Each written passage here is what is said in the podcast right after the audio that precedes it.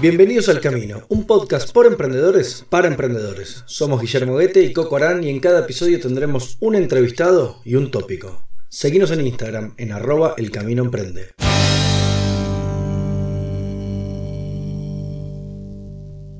Guille, buenas, ¿cómo estás? ¿Todo tranquilo? Hola, Coquito, todo muy bien. Primera grabación del 2021. Sí, es verdad. Ya salió algún episodio este año, pero es la primera grabación. ¿Cómo, ¿Cómo está todo por ahí? ¿Cómo fue el fin de año ahí en Los Ángeles? Eh, muy bien, en familia, no, no, entre nosotros, la familia inmediata, no se puede viajar a ningún lado, nadie puede venir a visitarte y no tenemos otra familia acá, así que entre los cuatro, pero la pasamos muy bien, che, la verdad. Lo importante es estar la familia. Bueno, me alegro, me alegro. Tenemos hoy un tema, Guille, que creo que va a estar muy interesante porque tiene muchas particularidades. Nosotros en general vamos a temas más generales y el de hoy es bastante más específico. Así que si te parece, escuchemos la canción y arranquemos. Dale.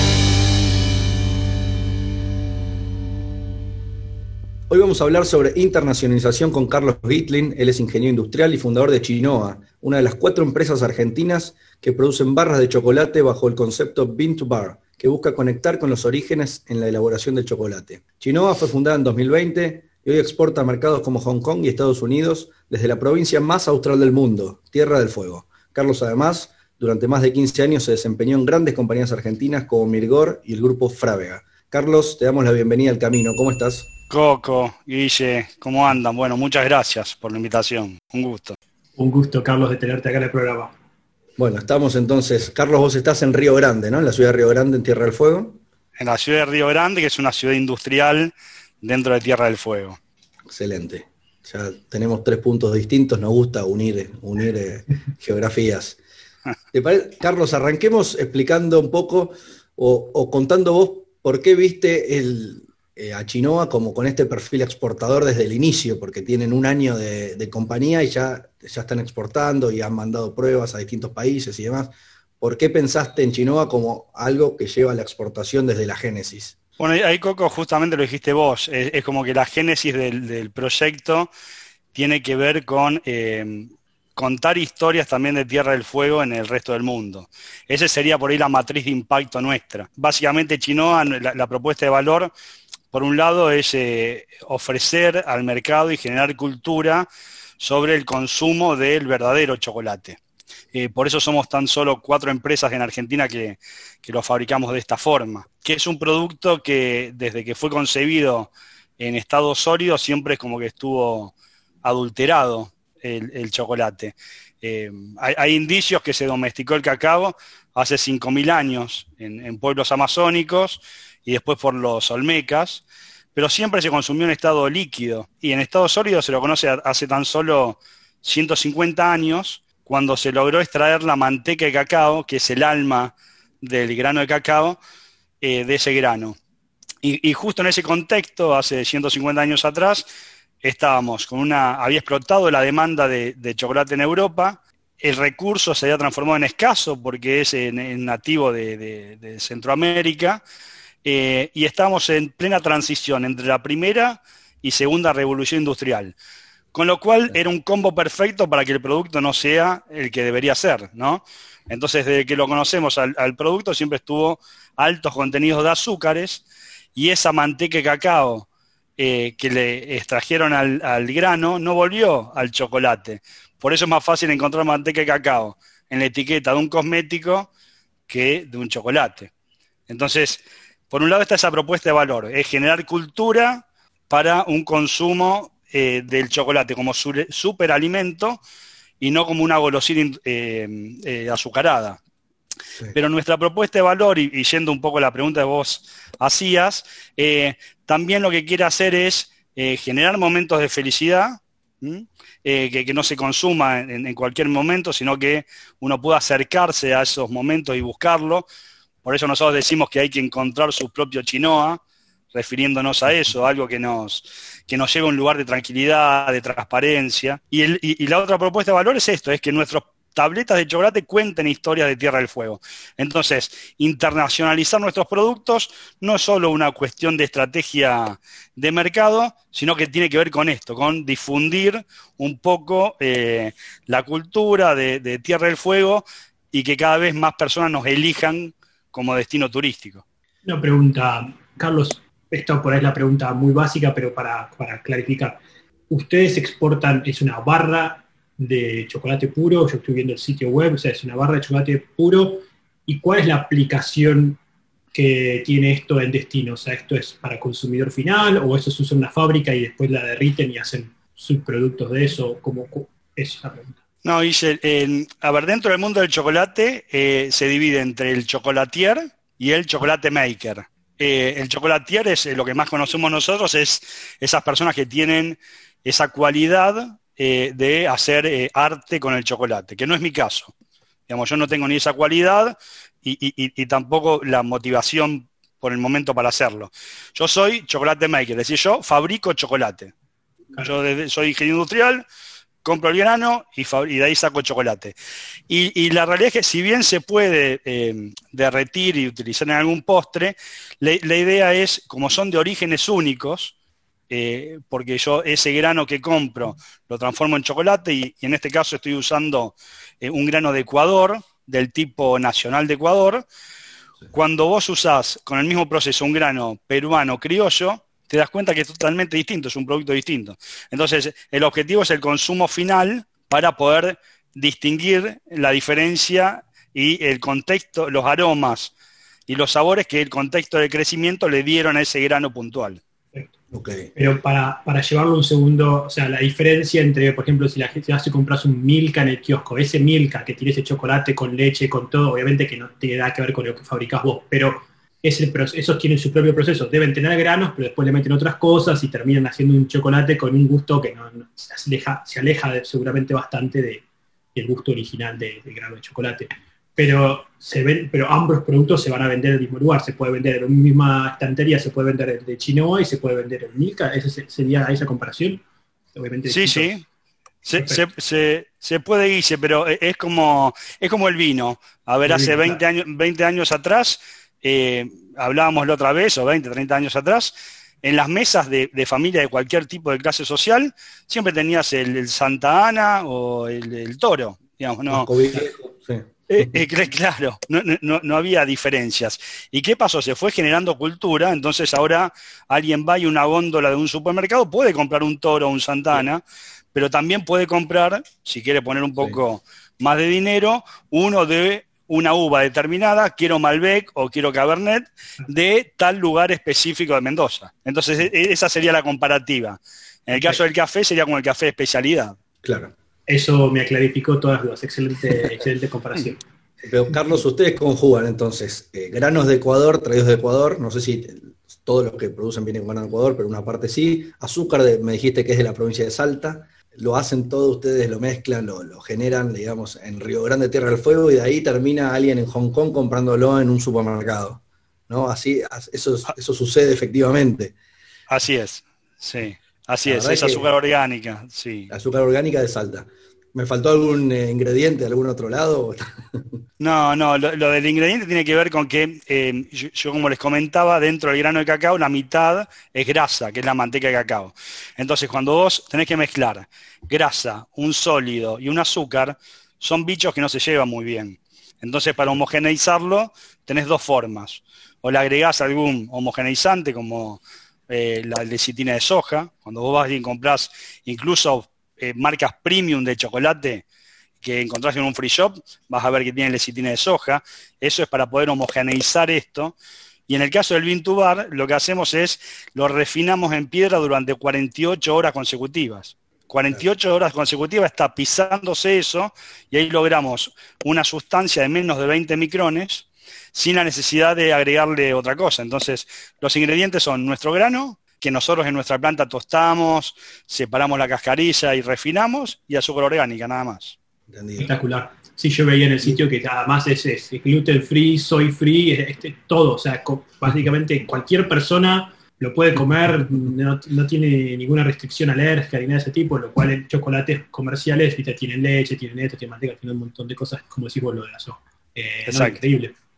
¿Cuán relevante es, Carlos, esto que dice Guille de que sea gluten free, vegan o como los distintos estamentos que puede tener un producto a la hora de pensar en mercados como el de Hong Kong o el de Estados Unidos? Hay coco es sumamente relevante. Cuando uno empieza a desarrollar este proyecto, siempre lo asocia a eh, personas de un poder adquisitivo alto, que lo quieren comer al chocolate con un buen vino. Eh, y la realidad es que si bien existe ese mercado, la mayoría tiene que ver con, sobre todo, millennials o nuevas generaciones, donde no le da lo mismo comer un chocolate puro, saludable, orgánico, sin, sin, sin tag, sin lactosa, sin soja, que otro. Y, además, en, esta movida Vintubar, esta filosofía Vintubar, que comenzó por, por tus nuevos pagos, eh, Guille, hace 20 años, lo, que permite es que vos el cacao lo, lo eh, a productores y se asegura de alguna manera, más allá de estés certificado o no, un precio justo. Entonces, más allá del sabor que tiene, yo creo que las nuevas generaciones optan por este tipo de chocolates para alimentarse, pero también porque entienden de que se están cuidando ciertas cosas en, el mundo que el chocolate industrializado está descuidando. ¿no? Guille, me gustaría ver cómo haces un paralelismo con esto que estamos dando Carlos y, el software. En, ¿cómo, ¿Cómo podés llegar a lograr ahí algún... Carlos habló de contar historias de momentos de felicidad. ¿Vos crees que también eh, WordCast y lo tuyo va por ese camino, Guille? Mira, yo, creo que hay una parte que fue muy interesante que hablaron al principio sobre que la empresa, la génesis de la empresa fue con el objetivo de exportar. Y eso me parece que es algo, independientemente si lo que exportás es un servicio, es un software que la gente puede usar o es un, chocolate, me parece que es cómo, cómo, te, cómo te querés posicionar vos como empresa y cómo es la cultura de tu empresa en cuanto a, bueno, podemos exportar y esto es nuestro mercado principal, y otra cosa es si vos te focalizás más en el mercado doméstico. Entonces, eh, en cuanto a WordCast, nosotros conscientemente, o sea, cuando vos tenés un, producto que está en un sitio web que todo el mundo puede acceder desde cualquier lugar del mundo, el día que ese sitio web está disponible, vos tenés usuarios que realmente pueden venir de cualquier lado. Entonces, tenés que decidir si, che, eh, le vamos a prestar atención a los que vienen de, Hong Kong, de Japón, de India, o nos vamos a focalizar en la gente que habla inglés, por ejemplo. Entonces es como que cuando vos tenés que priorizar en las cosas que querés trabajar en tu empresa, tenés que decidir un poco, sí, lamentablemente tenés que dejar de lado, bueno, sí, nuestra página es en inglés, nuestros precios son en dólares y la empresa está localizada acá y realmente le damos, tenemos eh, gente trabajando de soporte en horarios que son de, Estados Unidos, y esas son decisiones que por ahí uno que va tomando porque tiene que focalizarse en ese mercado y es lo que nosotros estamos focalizándonos hoy en día. Igualmente eso no, implica que tenemos gente en Australia que usa software, tenemos gente en India que usa software y que pagan y, se adaptan. Es, bastante común que hoy gente de otros países como está más acostumbrada a esto, ¿no? De, bueno, pago un software, pago en dólares, la empresa está en Estados Unidos, está todo bien. Creo que, que hoy eso está bastante aceptado. Pero se sabe que si nosotros quisiésemos por ahí tener una presencia más importante en Asia, bueno, eso significa que tendríamos que tener mínimamente a alguien que hable el, idioma correspondiente al país, tener eh, un sitio web en otro idioma, toda la parte de soporte, artículos de ayuda, todos los help desk, todo eso tendría que ser todo en, otro idioma también. Es una inversión muy grande, tenés que tenerla todo en, la, moneda del lugar. Entonces, eh, hay una barrera de entrada al mercado internacional, ya sea igualmente con software. Y, muchas veces lo que termina pasando es que, a diferencia de lo que hace Carlos, alguien en Hong Kong no puede agarrar y decir, bueno, me voy a traer los, los cosas de, cacao, las semillas de cacao y me las voy a traer ahí y voy a hacer lo mismo. Es mucho más difícil. En cambio, el software, cualquier persona de cualquier parte del mundo puede decir, ah, esto está en Estados Unidos, me creo la versión en, español del mismo software y termines, tenés un poco esos, eh, es algo que sea muy común, ¿no? Que tenés, el, ni bien salió Uber, por ejemplo, y ahí empiezan a aparecer, no sé, eh, ¿cómo se llama? Cabify, o, como, ¿no? como, van saliendo las versiones locales de lo mismo, ¿por qué? Porque esa localización del producto termina ganando por sobre el, que viene de afuera, ¿no? Eh, entonces, por eso hay tener que tener en cuenta esto, ¿no? Decir, che, si no me focalizo en el mercado de afuera, me lo van a comer la competencia. Entonces, bueno, es, todo un tema, pero la verdad como startup y como a nosotros que estamos empezando, la empresa tiene tres años, tenemos suficiente mercado en Estados Unidos, suficientes problemas acá para preocuparnos, pero bueno, siempre estás mirando las estadísticas y viendo cuál es el segundo y tercer país que más se utiliza y, ver cómo se puede mejorar la, experiencia de los usuarios en esos lugares. Carlos, ¿Se entendió más o menos que estuvo bien para el mismo? hubo algo, ¿no? Algo, algo lejano hubo, no, sí, sí, sí, estuvo bien. Carlos, eh, en cuanto a tus primeros pasos, digamos, decir, bueno, yo voy a hacer esta empresa, Chinoa, vamos a hacer, tenemos el producto, queremos que sea, que tenga un perfil exportador, bueno, voy a exportar a Estados Unidos. ¿Por qué Estados Unidos? ¿Tuviste, tenías un contacto en Estados Unidos, ¿cómo empezaste a querer exportar a Estados Unidos o a Hong Kong? el, ejemplo que vos quieras contar. ¿cómo, ¿Cómo empezás de una idea, decir, a que efectivamente haya alguien que está comiendo chocolate que vos hiciste en Río Grande, lo está comiendo en otro país? Claro, ahí, ahí Coco es... Eh, todo empezó en realidad por lo de Hong Kong. Eh, para el que no sabe, Tierra del Fuego es un área aduanera especial, con lo cual eh, es muy complejo. Cuando uno habla de enviar algo al continente, está hablando también de una exportación a la Argentina continental, y la Argentina insular sería Tierra del Fuego. Eh, o sea que si, yo estoy en Buenos Aires y yo quiero yo quiero comprar un producto de Chinoa, pues tiene que hacer una exportación en realidad hacia Buenos Aires, digamos, también. Sí, si son pequeñas, si son pequeñas cantidades, obviamente. Si son pequeñas cantidades y yo te quiero regalar eh, a vos eh, chocolates, eh, sí, te lo puedo enviar por un correo tradicional. Si no, tengo que hacer una exportación, tengo que contratar un despachante de aduana y, enviar a, Buenos Aires. Por eso para mí es más fácil exportar al exterior que exportar al, continente, por, el momento. Y entonces empezó con lo de Hong Kong. ¿Qué pasa? Había, nos contacta por, por Instagram eh, una casa de especialidad de chocolates Vintubar en Hong Kong. Me acuerdo que fue un 15 de septiembre y me dijo, mira, Carlos, el 30 de septiembre tengo una, cata, eh, así que quiero tus productos, así que te mando un courier eh, a que vaya a buscar, no sé, 12 tabletas y, listo. Y, después me escribe y dice, mira, eh, no hay ningún courier que haga pick-up en Tierra del Fuego. Y, y, claro, porque, y ahí nos pusimos a pensar, Tierra del Fuego como que está, tiene muy aceitados los canales de importar sin pagar impuestos para consumo interno, por eso conseguís eh, eh, cigarrillos baratos, perfumes baratos, siempre que los consumas acá, o vinos. Y después tiene desarrollado también lo que es la exportación al continente de aquellos productos que tienen acreditación de origen, televisores, celulares y, todo eso, textiles, algo de petróleo. Entonces, pero nunca estuvo desarrollado lo de exportar al exterior, que por ahí el, hecho más genuino que tiene una nación, ¿no? Poder colocar un producto eh, afuera. Y hablando con muchos emprendedores, siempre terminan, terminaron bajando los brazos porque no, no, se le encuentra la vuelta y, era todo muy, muy difícil.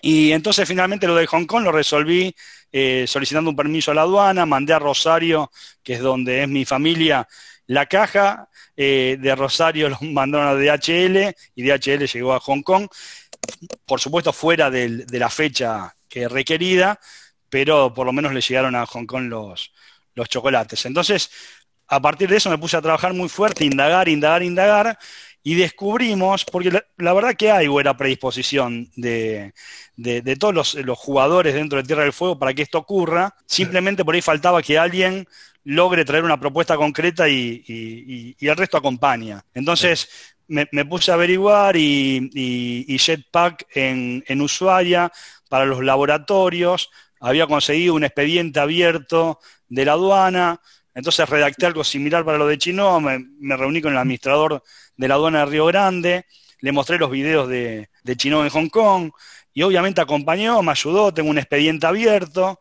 luego claro, DHL no está en, acá en, Tierra del Fuego, entonces a través de Jetpack yo dejo, va el producto a Ezeiza, de ahí lo toma DHL y va a Estados Unidos. Entonces, ahora lo que estamos haciendo es afinar junto con DHL esta parte interna, porque por ejemplo, ahora está llegando a New York una cajita chica de chocolates. Estuvo 10 días parado en Ezeiza y tardó dos días de Ezeiza a New York. ¿Esto tiene que ir refrigerado, Carlos, o aguanta las temperaturas? No, no, a, temperatura ambiente, siempre y cuando no lo pongan al sol o cerca de un calefactor, eh, tiene que llegar. Así que eso te decía, Coco, que es un hito eh, para Tierra del Fuego y es genial porque ya te digo, hay, hay buena predisposición tanto del sector político, de la aduana, para que eso ocurra. Y, de hecho algunos emprendedores me llamaron y me estoy juntando la semana que viene para un poco trasladarle esta experiencia y que, puedan ir por el mismo camino. Excelente, excelente. Eh, quiero rescatar una cosita que dijiste al principio, Carlos, mirá qué pasó, obviamente no era el core de la pregunta, pero que nos encontraron por Instagram, ¿no? Eso me parece que, o sea, como se ve que no estaban realmente activamente buscando el mercado internacional, sino fue más como estaban, ustedes hicieron su presencia online, tenían una cuenta de Instagram, un sitio web, me imagino esas cosas, y fíjate cómo los encuentran a ustedes, ¿no? De eso me parece, ¿no? ¿Cómo esa, fue esa, parte de Instagram y demás? ¿Esto te dedicaste vos? ¿En qué momento dijeron, che, vamos a poner un poco de onda a la presencia social? Me imagino que está en inglés, o sea, ¿cómo, hubo una decisión consciente de decir, posicionémonos como una empresa que, que tenga presencia global? Sí, sí, tal cual. Como vos describías, Guille, eh, sí, tratamos de hacer muchas publicaciones en, inglés y muchas veces localmente algunos nos preguntan, ¿por qué lo pones en inglés? Y le digo, bueno, porque justamente lo que queremos es que nos conozcan más y para que nos, conozcan más nos tenemos que adaptar eh, al menos a un lenguaje internacional. Entonces sí, algunas, eh, ahora lo que se puso muy de moda acá, que se van con los chinos a hacer caminatas, esta época del año es genial en Tierra del Fuego para hacer caminatas cerca de Ushuaia o en, Río Grande mismo, entonces se llevan sus, sus chinoas, sacan una foto, nos la mandan. Y entonces nosotros publicamos eh, agradeciendo al que lo envió y, ponemos distintas imágenes de Tierra del Fuego con, la, con los clientes nuestros con, su, con sus chinoas. Eh, pero sí, lo tuvimos que armar en inglés, en muchas publicaciones pensando en eso. Y, y, te hago una otra pregunta, Carlos, por ahí un poco yendo, metiéndome un poco más de lleno en el negocio cómo está la empresa hoy, cuánta capacidad tiene, esto se puede escalar, se puede producir, o sea, hay mucha demanda y puedes, tenés, oferta suficiente para satisfacer esa demanda, estás como que no tenés demasiado, ¿cómo estás manejando esa parte? Decís que si se duplican las órdenes del exterior las puedes bancar, lo que, lo que puedas contar respecto, ¿no? Pero quiero entender un poco cómo te encontrás vos ahora en, tu situación, y, pues, ¿me nos falta más gente laburando en la fábrica o me falta más gente vendiendo? ¿Cómo, qué, situación se encuentran ahora? Mira, Guille, esto empezó como hobby el año pasado. Compré una refinadora, primero empecé en casa y, a partir de, enero de este año ya teníamos nuestra planta habilitada, una pequeña planta de, producción, que tenemos capacidad ociosa, obviamente, porque el proyecto es muy, muy reciente y con lo que comercializamos dentro de Tierra del Fuego nos ayuda, como es una estructura muy, muy chica, nos ayuda a cubrir esos costos.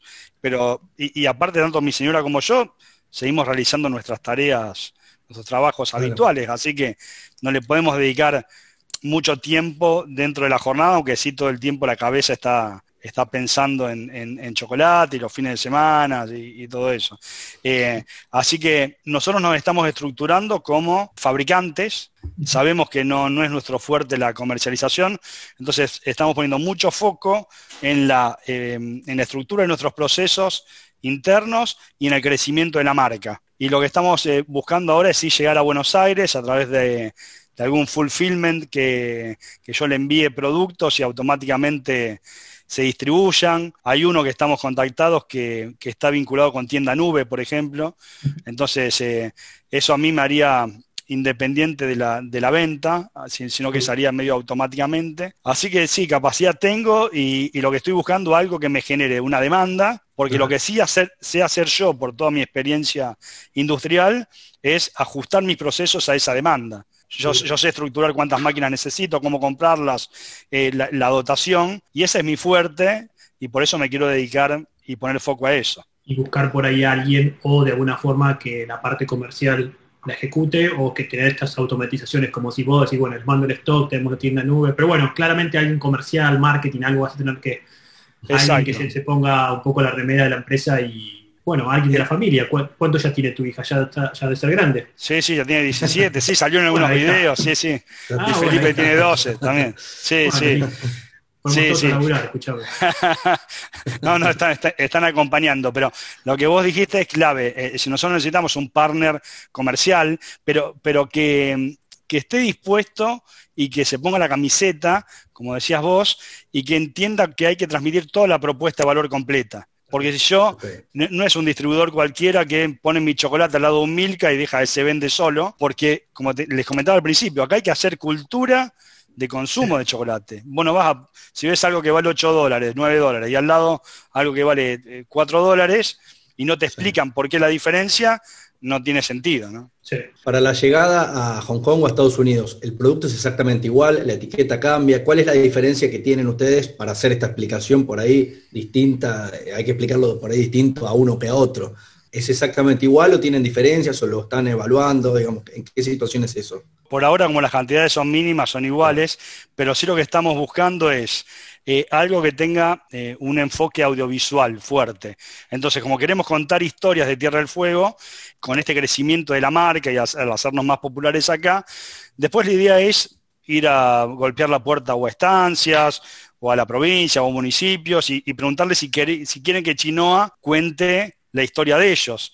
Y, entonces al poder contar la historia, eh, a lo mejor se puede eh, soportar el, costo de un packaging diferencial, de un idioma distinto, y que con un QR le muestre, no sé, con drones y todo, eh, le, muestre todo eso que queremos contar nosotros. Así que sí, estamos apuntando a tener un packaging diferencial, pero que tenga un enfoque mm, audiovisual de bueno, ¿no? Me parece que el, paralelismo con el, con el vino es, es, eso. Me parece que lo que explicaste vos antes, yo imagino, no pensando así en voz alta, digo, me parece que sería buscar a alguien que tenga mucha experiencia haciendo esto en vinos y traerlo y que hagan exactamente lo mismo. Eh, buscar así a alguien que haya laburado eh, con, vinos, marcas muy exclusivas, porque los vinos que se exportan a Argentina más o menos lo mismo, ¿no? Una historia, la historia de la uva. Eh, Exacto. donde se la marca, sí. La marca, es importantísima el Malbec, la marca parece que, Argentina. Exactamente. Buscar lo mismo y aplicarlo a esta historia al chocolate y a lo que estás haciendo vos. Y, sí, creo que va por ese lado, creo que es más exclusivo. No querés que todo esté en todas las góndolas. Lo que querés es ir a un lugar, hacia una casa y decir, ah, mira qué bueno el chocolate. Eh, no, me, parece un proyecto lindísimo, me parece que tiene un montón de potencial y bueno, hay que, hay que laburar, nada más. Hay que meterle. Si nosotros estamos muy contentos. Estamos contentos por el proyecto es sano. Y al ser sano el proyecto y tener este, este, este, triple impacto, la verdad que hace que la gente acompañe. Y eso es re importante. Cuando la sociedad acompaña eh, y se siente identificada con el producto, eh, es genial, ¿no? Y es lo que motiva a uno también a seguir avanzando. Carlos, ¿vos le recomendarías a otros productores, o de chocolate, otro tipo de, de este tipo de productos, si se quiere, con cierto nivel de, alimentos y demás, ¿le recomendarías que busquen exportar, que busquen nuevos mercados, que busquen esa expansión? Yo creo que sí. Yo creo que es lo que hay que buscar, pero no solo a los productores de chocolate, sino a todos. Digamos, cuando vos, lograste posicionar tu, tu producto afuera, significa de que ganaste muchísimo, pero, pero no en lo económico. Es decir, ganaste es que, supiste eh, estructurar bien tu negocio para ser competitivo, donde ahí ya te sacaron el banquito, ¿viste? Cuando estás adentro es, eh, por ahí te podés refugiar en algunas regulaciones, pero cuando estás afuera tenés que competir con el mundo. Y, entonces les recomendaría a todos que siempre piensen en la exportación, más allá que, que después se termine efectivizando, no, porque te ayuda a mejorar muchísimo tus procesos. No me preguntaste a mi Coco, pero te olvidé responder la misma pregunta. Eh, no, que hay algo muy interesante que, siempre, creo que especialmente en Argentina y en Latinoamérica que hay que pensar que independientemente de tu producto y tu empresa, el, mercado argentino en sí mismo no es grande. Hay 40 millones de personas, de las cuales cuántas realmente tienen acceso, ¿no? Poder adquisitivo para consumir y demás. Entonces es muy chico. Entonces creo que una empresa que está en Argentina casi que o que, que tendría que empezar hoy ya pensando en decir, bueno, ¿cómo vamos a escalar esto, no? Fuera de fuera de acá. Si, que, si uno quiere no llegar, uno puede tener una empresa, una pyme y estar tranquilo con su ciudad y demás, pero digamos, si uno quiere pensar en grande, tiene que pensar en la internalización desde el minuto cero. Yo no sé si conocen la, página de, donde uno eh, hace book, llama booking.com, pero tiene un montón de marcas, ¿no? Donde uno reserva pasajes y hoteles y demás, ¿no?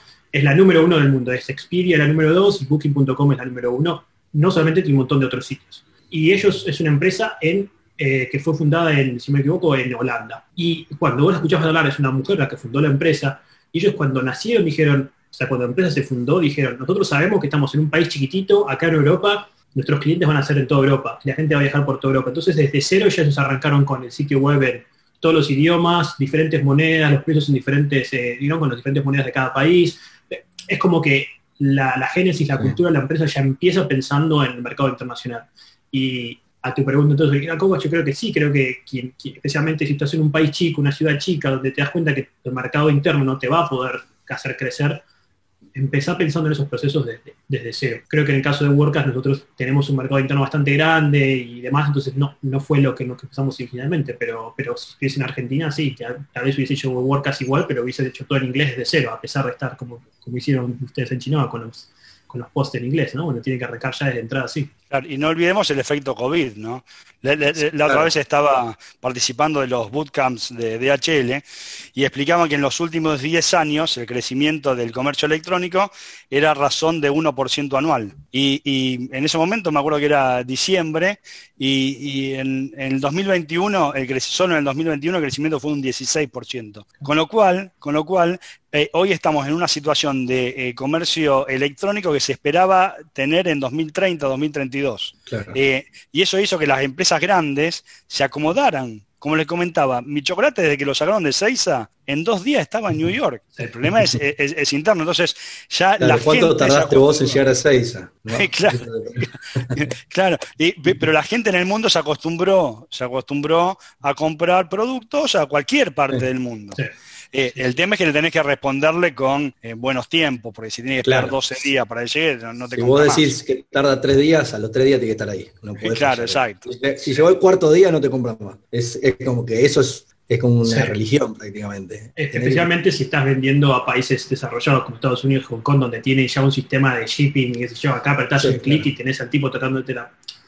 Igual, en Capital funciona muy bien, Mercado Libre es igual, ¿no? No es que tenés que estar en otros países, pero justo acá la gente está acostumbrada a un nivel de servicio bastante alto, eh, entonces sí, tranquilamente. Carlos, vos hablabas de que sos experto en el tema procesos y demás, pensando en, por ejemplo, de acá un año, de acá dos años, de acá tres años, pensando en positivo, en una expansión, en nuevos mercados, ¿vos crees que, que, podés seguir manteniendo el nivel eh, que tiene el producto hoy en día y haciéndolo a más escala y teniendo eh, una comercialización más amplia? Digamos, ¿cómo, ¿Eso lo tenés ya resuelto en algún punto o lo pensás? Sí, sí, lo pienso, lo pienso y estoy, estoy buscando lo que decía antes, que se genere esa demanda para actualizar mi proyecto, mi planta o lo que fuere. Está claro que no va a ser un, producto de venta masiva porque eh, ya, el hecho de tener que estar dos, dos días seguidos en la refinadora, como que te pone muchas restricciones respecto a, un producto totalmente industrializado. Pero sí claramente me, me, estoy viendo a lo mejor una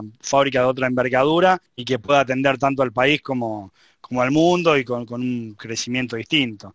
No, me imagino tampoco una mega corporación, porque no es lo que busco, pero sí, sí una, empresa con, un volumen eh, y con una exportación mucho más consolidada. Y yo pensaba en, Carlos la, vez que recibió el primer video de la persona en Hong Kong con el chocolate en la mano, pero la sonrisa no le habrá entrado en la cara, ¿no? Porque debe haber sido emocionante incluso. No sé, Carlos, qué sentiste, pero... No, terrible. Eh, está colgado ahí en la página web el video y, vos ves a la... Encima hicieron como una presentación que entran al, negocio donde venden los chocolates y busca un chinoa y lo muestran. No, genial. Sí, sí, después véanlo en, la página web, está, está genial. El orgullo habrá sentido, claro. Sí, sí, sí, es, terrible. Es terrible y ya te digo, es muy, muy valorado. Lo que más me gusta, no, no solo el orgullo propio de, haberlo logrado, sino que eso ayuda muchísimo a que, la gente que, vive en tu ciudad, en tu provincia, acompañe.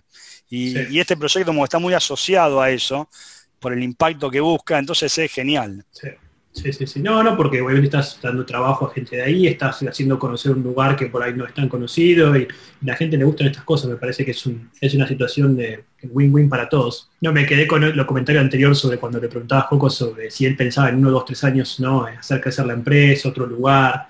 Y, me, da, esa es una, como es un sentimiento muy común, ¿no? De los emprendedores que te levantás un día y estás pensando, bueno, no, pero vamos a necesitar un lugar más grande, vamos a tener que contratar más empleados, ¿no? Y uno está pensando en dos, tres y al mismo tiempo después tenés que ir y, no sé, y arreglarle el cable a la maquinita porque se, trabó, ¿entendés? Es como que vas, vas, del son 50 empleados, empresa, todo en la cabeza, y después vas y arreglando el cablecito con cinta de cinta adhesiva, haciéndolo lo más chiquitito posible, y bueno, es el laburo ¿no? de, emprender, pero ese, ambivalismo ¿no? de las dos cosas que tenés que ahí conciliar en tu cabeza. Y, pero ahí creces un montón, Guille, ahí creces un montón. incluso hasta, hasta en temas eh, contables. Obviamente cuando la estructura es muy chica, vos decís, che, pará, no, le puedo pagar al contador eh, lo mismo que le pago a la persona que está trabajando cuatro horas por día, que está moviendo mi negocio. Entonces te tenés que meter y después obviamente cuando ya tenés otra, otro nivel de ingresos y proporcionalmente esa relación cambia, uno tiene que tercerizarlo pero eso te obliga, tanto el cablecito como empezar a, templar el chocolate eh, u otra cosa, a conocer bien, bien, bien todo el negocio. En un momento yo me acercaba a la templadora y lo miraba el chocolate y decía, está en 36.2. Y estaba en 36.2. Claro, de tanto verlo al chocolate, ya conocías el estado de cada momento.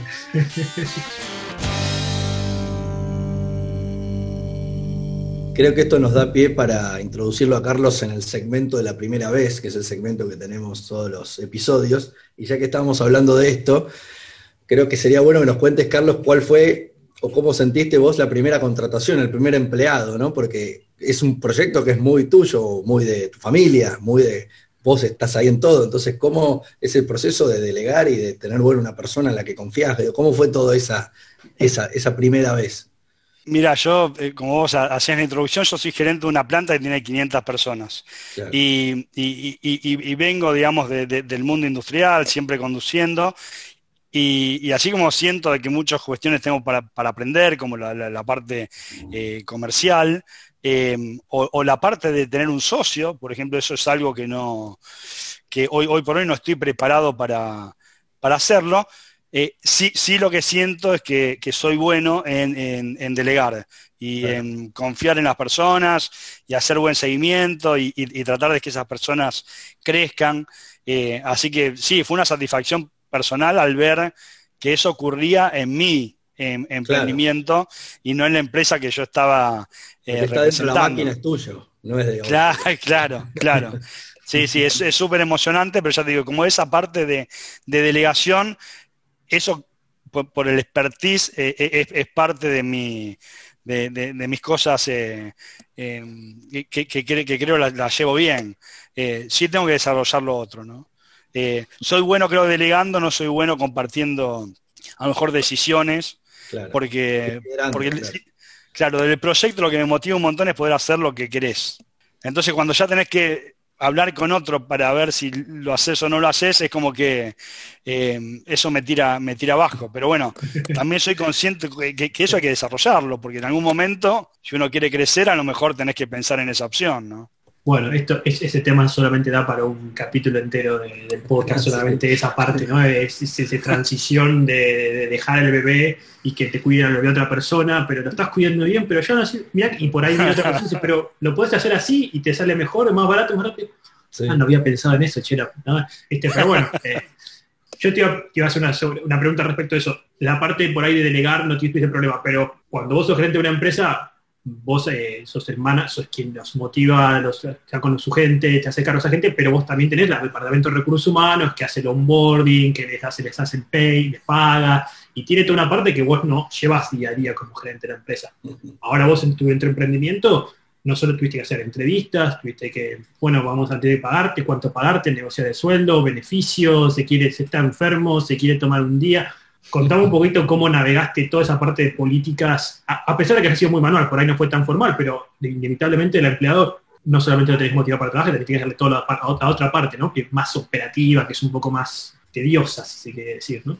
Bueno, e, eso a lo mejor dice te lo voy a poder contestar en unos meses, pero hoy, hoy acuérdate, nosotros empezamos con la planta en, enero de 2020 y lo que sí hicimos fue aprovechar del Ministerio de Trabajo de Nación que tenía un, programa de capacitación de chicos entre 18 y 24 años, donde eh, se les pagaba un, salario de, desde el gobierno y eh, otra parte simbólica la, la, dabas vos eh, por cuatro horas semanales. Entonces, eso era por un plazo de seis meses.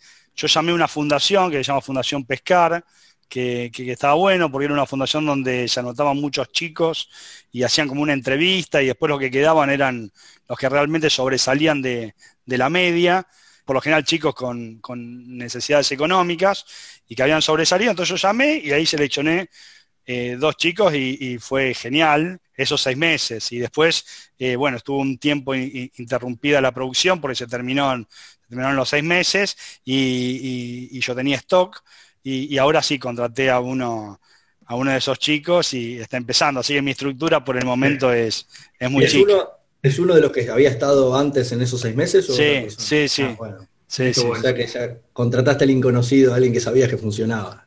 Claro, y, con él, y con él es genial, porque yo ya llegó a un punto donde él le dijo la llave, entra a la fábrica, hacemos cinco minutos una reunión para ver cómo seguimos, y, toda la parte productiva es como que la, tengo delegada en él, y, me permite a mí enfocarme en, todo lo otro, ¿no? Vamos a, vamos a nombrarlo así, así se escucha el podcast se pone. Se, llama Juan, Juan Lee Quinn. Ok, bien, Juan. Es un capo, Juan, es un capo. Y, toda la parte productiva la tiene él. Entonces, yo estoy, eh, no sé, nueve, diez horas en, mi trabajo. Entonces, cuando salgo ya me puedo enfocar en, lo otro, ¿no? ¿Qué momento cuando los primeros seis meses? Sí, sí. Cuando le dio la llave, es como cuando le das a tu pareja la llave de tu departamento por primera vez, me imagino cuando la dabas, pero no se la, no se la soltaba, Carlos, ¿viste? Sí. Eh, escuchen, ese es Noah. Ahí está, participando. Es, ese es Noah de, Chinoa. eh, sí, sí, ¿sabés que... Vamos a tener que incluirlos en la caricatura. Sí, sí. ¿no? Porque son parte integrante de la, sí. empresa. Tiene que estar, eh, es más, te digo, Coco, algo más. El, personaje Chinoa, que todavía no lo tengo, eh, digamos, dibujado, pero estoy buscando a alguien que, que lo haga, ya lo tengo en mente. Digamos, va, a ser uno de estos ciclistas que está por la ruta 3 yendo de Ushuaia a La Quiaca eh, y, va a ir en bici con eh, dos perras, con Chichi y con Noah. Eh, Chicha, que la más mental, es la que le va a estar mostrando el GPS, el plano, lo va a ayudar. Y, y Noah, que la más volada, que le estaba ladrando recién, va a estar mirando la cámara, siempre va a ser un desastre. Así que sí, tiene, tiene que estar en la, en la caricatura. Excelente. Guille, ¿vos querés contar sobre tu experiencia con el primer empleado? Dale. Eh, así comparamos, comparamos las dos experiencias. No, me sentí identificado con lo que dijo Carlos de que yo venía ya de trabajar, yo trabajé en las empresas como Expedia, Yahoo o otras empresas donde me desempeñaba como manager o como líder, entonces eh, tenía conocimientos de eh, cómo motivar un equipo, cómo administrar tareas, cómo delegar trabajo. Esa parte no me, pero lo que yo sí recuerdo que me, cuando empezamos WordCast, donde realmente fue la primera vez que tuve que ir a buscar un empleado y nosotros, eh, los empleados al principio eran todos programadores, ¿no? Entonces son difíciles de conseguir eh, buenos programadores, ¿no? Como, como por ahí en tu caso, Carlos, conseguir a alguien que, ¿no? que sepa manejar determinada máquina con determinada expertise.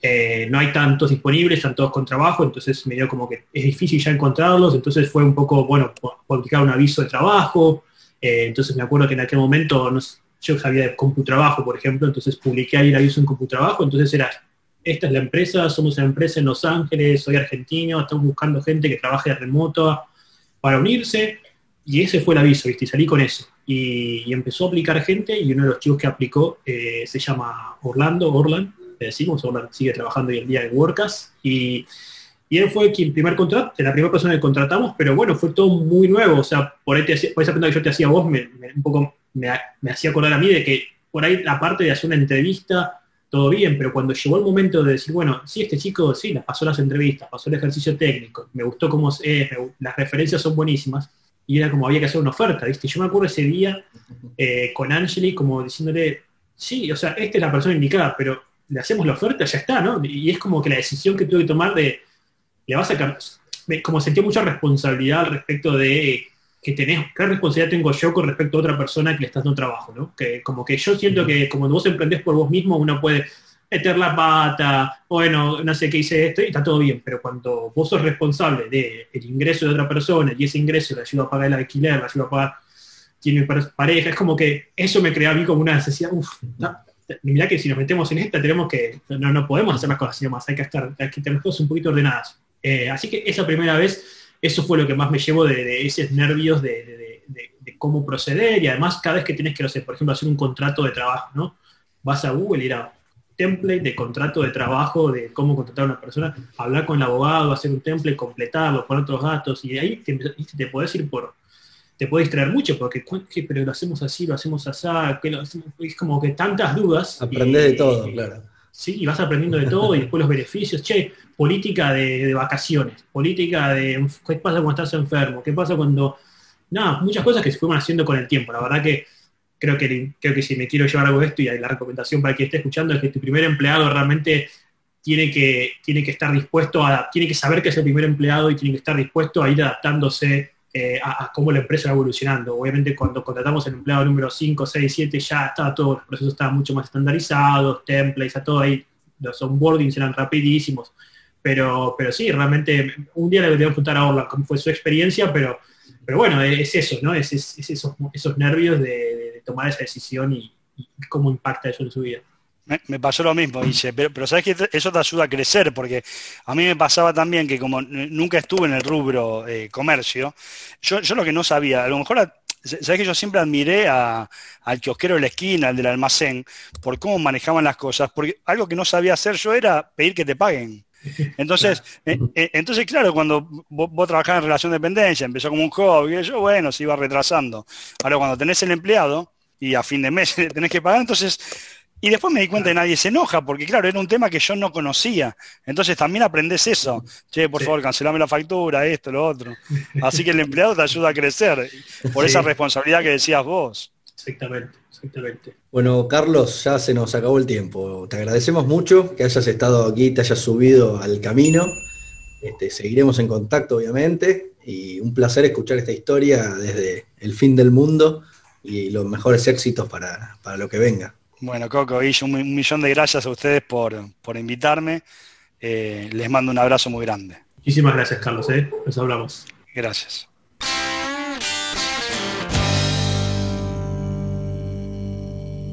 Bueno, Guille, ¿qué te pareció? Eh, tengo unas ganas de comer chocolate que te cuento. eso, eso seguro, eso seguro.